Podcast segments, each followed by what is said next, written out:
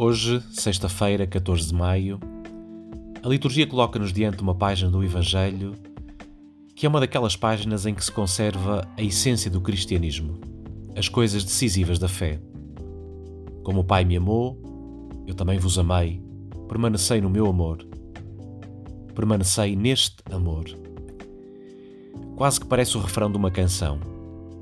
E é talvez a melhor canção que podemos cantar que nos diz que devemos todos voltar a amar a Deus. E este é o segredo da felicidade. Diz-nos também que é sempre possível voltar a amar a Deus.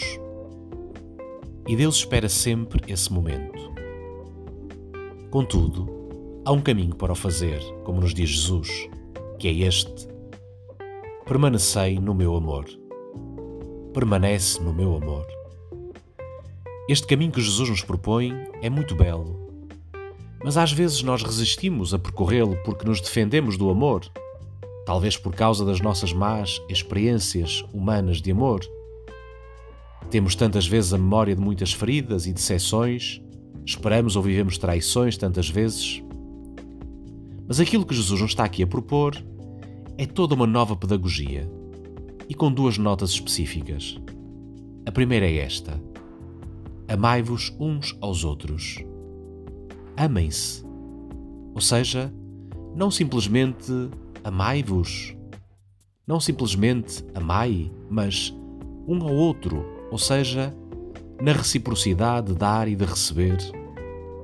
Porque amar pode ser suficiente para preencher uma vida, mas amarmos-nos uns aos outros é o suficiente para muitas vidas. Toca muitas vidas não apenas a nossa. Coloca-nos diante do outro e para o outro.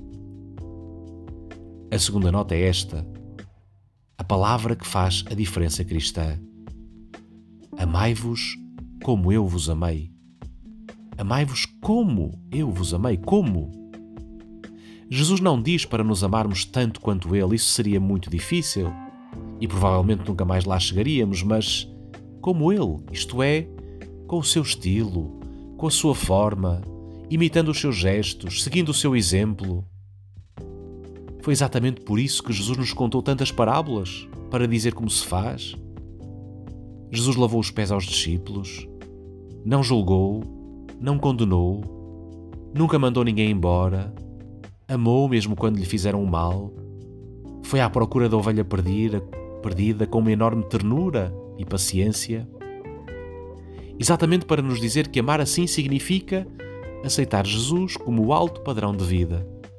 Significa fazer a distinção entre a fé verdadeira da pura religião, pois a fé faz-nos a nós mesmos à medida de Deus. A religião apenas coloca Deus à nossa medida. Seria muito pouco se fôssemos religiosos apenas.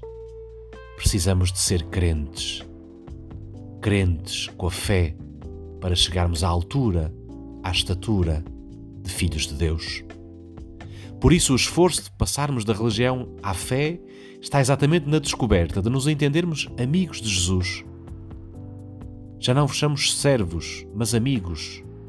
E esta é a nossa identidade. Identidade que devemos sempre redescobrir. Porquê?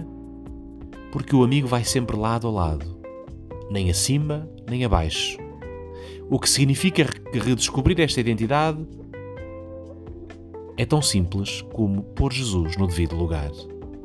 E este é o maior desafio que temos para completar a alegria tantas vezes perdida. E por que é que devo escolher permanecer dentro desta lógica? A resposta é simples. O amor deve ser levado a sério. Porque não é uma coisa acidental na nossa fé, mas é substancial, é identitária do nosso ser cristão. Porque o nosso Deus, como diz Jesus, é um Deus feliz e usa a sua pedagogia para criar filhos felizes, que amem a vida com um coração livre e forte e experimentem assim a sua grande beleza. É por isso que este amai-vos uns aos outros como eu vos amei é o mais importante na fé cristã. Para que a nossa alegria seja completa, para sermos verdadeiramente felizes.